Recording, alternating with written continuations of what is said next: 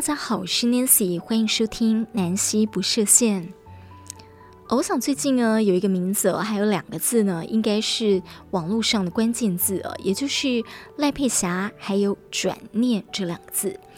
呃，说到赖佩霞，因为她最近呢要竞选，跟郭台铭搭档啊，要竞选这个总统跟副总统嘛，所以呢，呃，我想很多读过他书的人呢，诶。开始就会有一些连结，这样。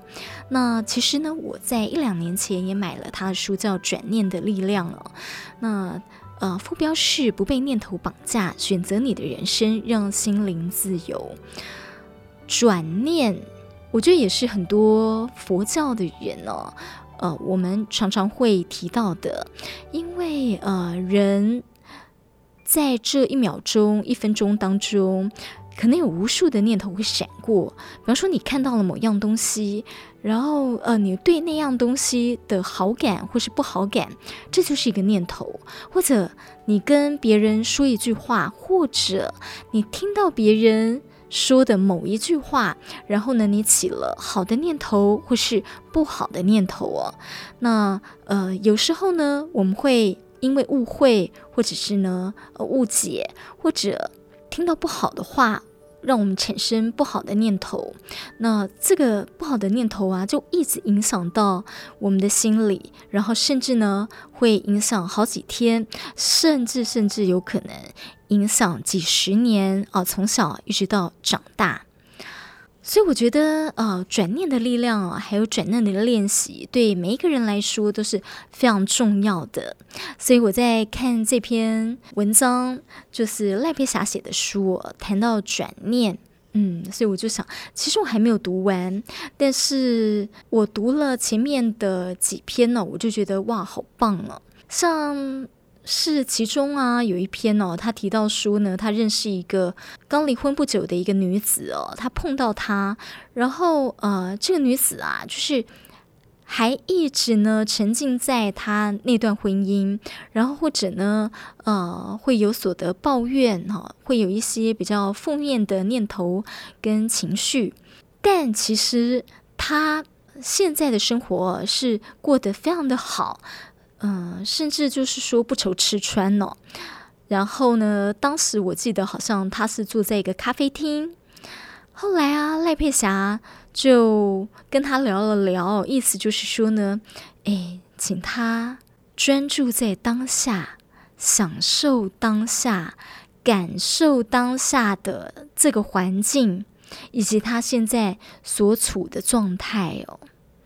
他就会发现之前那些事情真的没有什么，而且呢，要好好的把握当下，而且分秒是呃一转眼就流逝了，这个岁月不饶人嘛哦，所以呃我们要怎么样把握时间？怎么样掌握这个时间呢？都是能够在一个，如果都是能够在一个很开心、很喜悦的一个状态下的话呢，呃，其实对我们也是身心健康啦。其实我最近啊，工作压力也是蛮大的。那虽然我被调到的任务其实是我非常熟练的任务，甚至是以前做了超过十年的任务，但毕竟我已经快两年没有碰了。而且大家知道，就是我们常说工作除了事情之外，还有人际关系，对不对？人事人事哦，其实常常呢，呃，跟人的交流，还有呢，跟人的默契，以及人与人之间的关系，这个复杂度，还有这个要用心的程度啊，甚至是更胜过你要处理的事情，因为啊，做事情。还是要看跟你一起合作的人嘛，要成就这个事情圆满这个任务呢，还是要跟你一起的人啊，你们要相互的合作，所以才会有句话说“人缘事则圆”。对，当你们呃同心协力，或者是有志一同的去完成一个任务的时候呢，呃，那是因为你们。的心智意念是相同的，那如果怎么样呢？两个人就是不契合，怎么样呢？两个人的这个意见呢，就是不一样，或者呢，怎么样呢？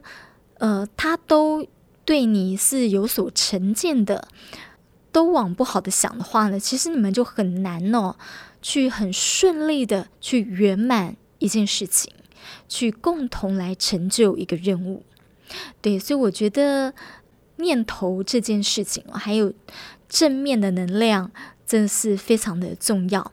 那所以呢，好，加上最近的风潮，我又找了一下我之前买的赖佩霞这本书，叫《转念的力量》。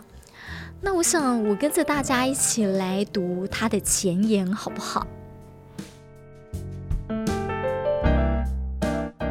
好，它的主题是“老天爷是我贴心的泰迪熊”。他说呢，面对眼前呢一幅巨大的圣母玛利亚肖像，五岁的他撑着小小的身躯跪坐在圣坛前，双眼紧闭，十指紧扣，手顶下巴，低着头喃喃自语。虽然记不得那天小小的脑袋里哦，到底想了些什么，还有呢，说了些什么。但是，那个天真、虔诚、渴望有人倾诉的小女孩，独自坐在小教堂祈祷的画面，五十年来常常浮现在我的脑海。那是五岁念天主教幼稚园时候留下的珍贵印象。我猜，这身伴我一路追寻真理的驱动力，约莫就是从那个时候打下的基础。在纯白的空间里，我很容易品尝到平静，有依靠，有放松，常常也会有一些令自己惊喜的答案。这种平静的感觉呢，时常伴随着我，无论是在市场、在海边、在跟诸葛亮一起作秀的舞台上，甚至是当我瞪大了眼睛，狠狠盯着前夫的片刻里，都存在着。无论我有多生气，在心底深处仍有一丝希望和宁静。以前不懂，但是五十年后的今天，我明白了。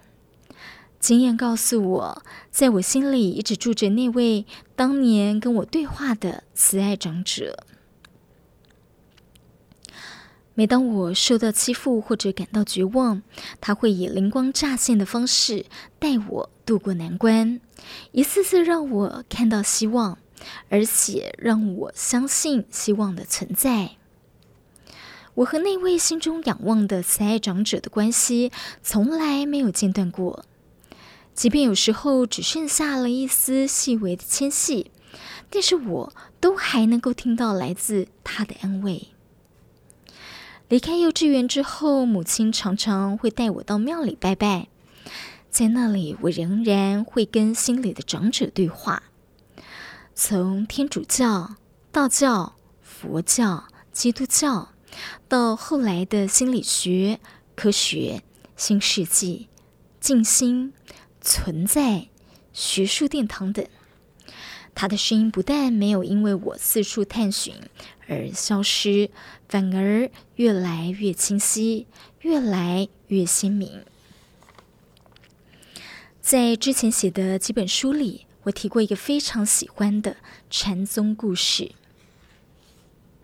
爷爷告诉孙子：“哦，我们每个人的心里都住着两匹狼，一匹是恶狼，一匹是善狼。”孙子问：“哪匹狼比较有力量呢？”爷爷说啊，就要看你平常都在喂食哪一批，哪一批就会越来越强壮。好，你手上的这本书呢，目的就是要提供喂食那批善狼的务实工具哦。因为心中那批野放的恶狼呢，太让人痛苦了。有什么比心中痛恨某个人更令人痛苦呢？总要自己先有恨，才有本钱去恨别人。不是吗？这种置自己于不义的事情早该停止。毕竟接下来还有许多好日子等着我们去创造跟开发呢。两匹狼，若拿头脑里的思维做比喻，就像是脑子里存在着正向、平静和负向、恐惧两类思维。而这本书所提到的。转念功课，运用四问还有反转的参问过程就是一趟把我们从恐惧的思维带开，以往平静心灵的开悟旅程。而在这条心灵成长的道路上，我走了五十年，我非常认真，也从来没有停止过追求幸福。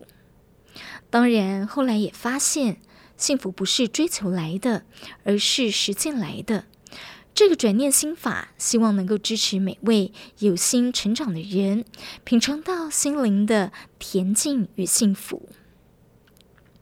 只要愿意，转念心法就能够很快速的连接我们内在这位温和、仁慈、豁达的智者，同时呢，也会在不经意的情况下为我们现身，发挥他最大的影响力与魅力。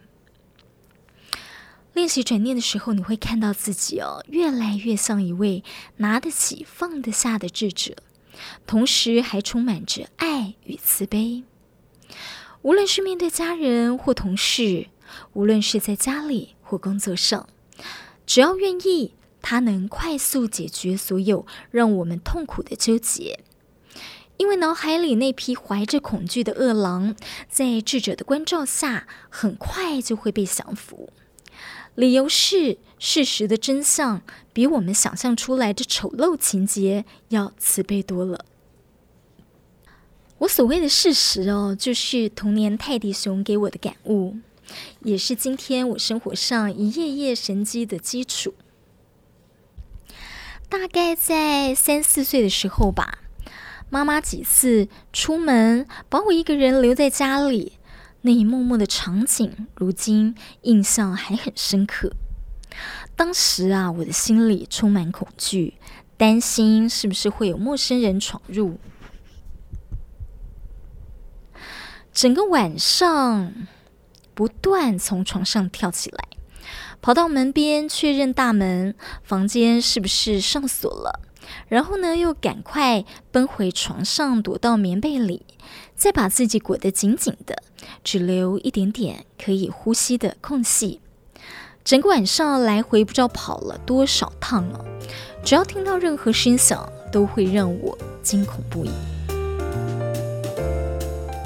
一次次的质疑，一阵阵惊慌，一幕幕骇人的虎姑婆故事在我脑子不断的穿梭。这个时候呢，只有泰迪熊，呃，安安静静的躺在我身边，我抱着他，一直跟他说话，只有那样，我才能感受到平静。泰迪熊的存在，很务实的把我从恐慌的情境中带回当下的现实。而事实就是，有他，有我，有平安。我总是在抱着泰迪熊说话时慢慢入眠，就这样，他成了一路陪我成长、安定我身心的玩伴和神机。十七岁的时候，我到了美国，在课堂上第一次接触到心理学。在那之前呢，对心理学有粗浅的认识，就只是看看姐妹杂志里的血型。星座分析，还有心理测验。坐在教室听老师上课，我莫名的兴奋，茅塞顿开，开始把许多对人的好奇转向有学理根据的心理学上。回台湾之后，投入演艺事业，为工作拼搏成了生活的重心。心理学虽然对我很有吸引力，也只是靠着阅读远流张老师出版的心理学丛书来满足自己的求知欲。第一次想投入心理学的学习呢，是从探访全台各地监狱开始哦。当时我二十出头，因为出席公益活动认识了孙越叔叔，他邀请我去一人之家。之后呢，就常常随着基督教更生团契探访各个不同年龄层的关护所、男子监狱、女子监狱、外役监狱，以及一些收容未成年的中途之家。听着他们的故事，我心里总会默默想：我能为他们做些什么呢？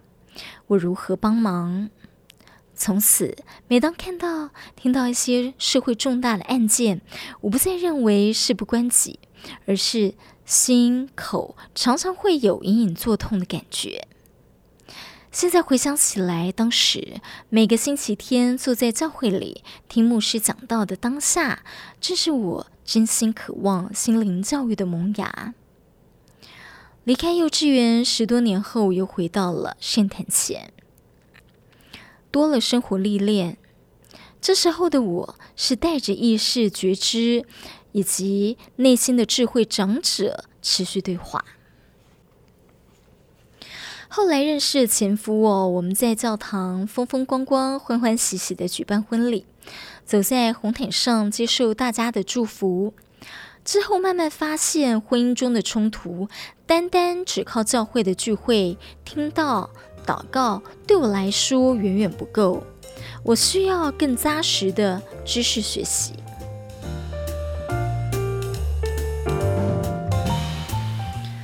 一九九一年，大女儿的诞生带给我最大的生命礼物。由于对幸福强烈的渴望，燃起了我全心投入心理学的动力。这是我第二次感受到强烈的学习意图，因为我无法任凭自己的无知去伤害一个梦寐以求的小生命。在最初四年心理学的密集学习中，我的婚姻触礁了。我决意离开。前夫虽然表示呢，愿意与交往对象断绝往来，但是我刚强的性格，虽然口头答应要给对方一年的机会，但实际上呢，那口气是始终吞不下去。即使生活在同一个屋檐下，我知道自己无法回头。就像我们家媳妇隋棠在电视剧犀利人妻说过的名句：“可是我回不去了。”当时虽然懂得不少心理学的理论还有道理哦，但也只是停留在知识层面。我知道自己心碎梦碎了，需要找到心灵疗愈的管道，重新站起来。在同一年里，我怀了老二。最后呢，在对方一次次承诺、一次次的食言情况下，为了保有心灵上的平静，我决意带着两个孩子离开婚姻。细节不多说，而一九九五年，我生了老二，带着心碎与伤痛，毫无退路的走向身心灵的探索。心理学的理论逻辑让我清楚明白，这个结果是我自己创造出来的。如果不好好面对，还有超越，孩子很有可能步入跟我一样的命运。对于这一点，我戒慎恐惧。因此，二女儿的诞生送给我另一个最大的礼物。为了整合破碎人生，把自己送往灵性探索之路。好，他说呢，经验告诉他，通常我们会把从心理学学来的理论还有逻辑套用在分析别人还有评论现象上，而心灵探索对象其实主要是自己。所有学习都仰赖向内观照，觉察自己的起心动念。因此，两者关注的对象不同。相较之下，心理学注重的是学理的研究还有应用，而身心灵探索呢，是学着回过头来诚实面对自己。过程一定会需要正视自己的疮疤或者伤口，会很痛，会直接需要相当的勇气。好，呃，其实后面呢，他就会开始了一步步的，呃，透过一些他所经历过的一些案例哦，他观察过的一些状况、一些情形，然后呢，呃，让我们是。把这个转念呐、转好念，透过同理心，呃，甚至呢，透过觉得说，诶，为什么自己想的就是对的？因为人往往往哦，都会觉得，诶，为什么那个人那样想我？哦，为什么那件事情是那样想？然后都会觉得呢，自己是对的。所以，如果以一个同理心去站在别人的角度去了解，哦，为什么别人会那样想？而内观我自己呢，觉察我为什么又会这样想。其实，呃，一次次的练习呢，比较能够我、啊、走出自己心理上的那个不好的念头，走出自己的偏见，走出自己的坏的能量。